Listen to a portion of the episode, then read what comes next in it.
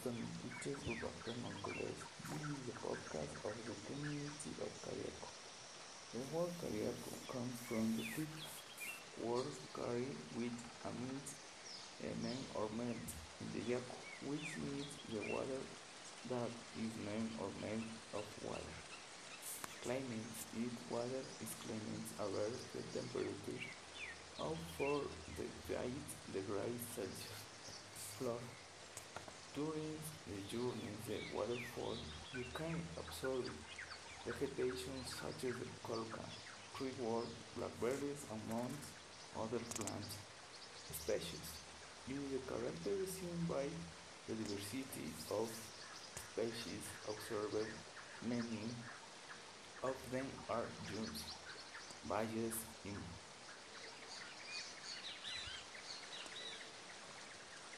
inhabitants.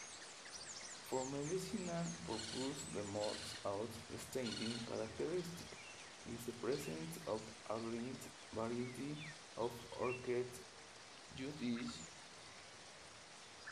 You cheat and color the challenge the visitor. Imagination. Fauna. Regarding the fauna, it is very common the observed insects, reptiles, amphibians, and variety of birds, toucans, raptors, condors, hurricanes.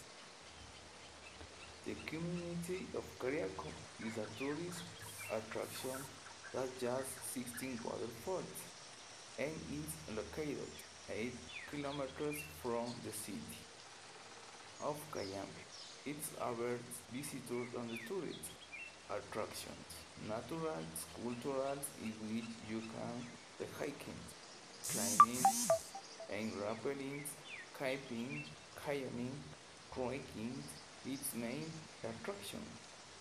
It is the waterfalls and primary forest in which you can see a variety of the fauna and flora.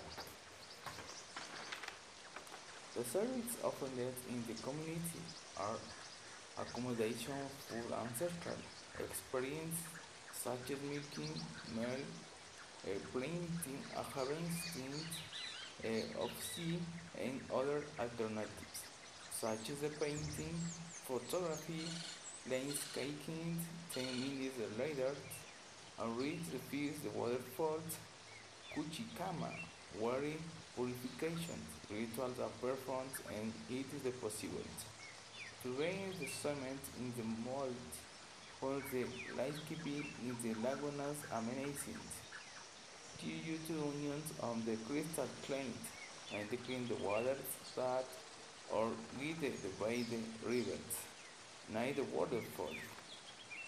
It takes the need of the community it's from the snowy Cayambe. It joins the Chimba and Cuchicama rivers.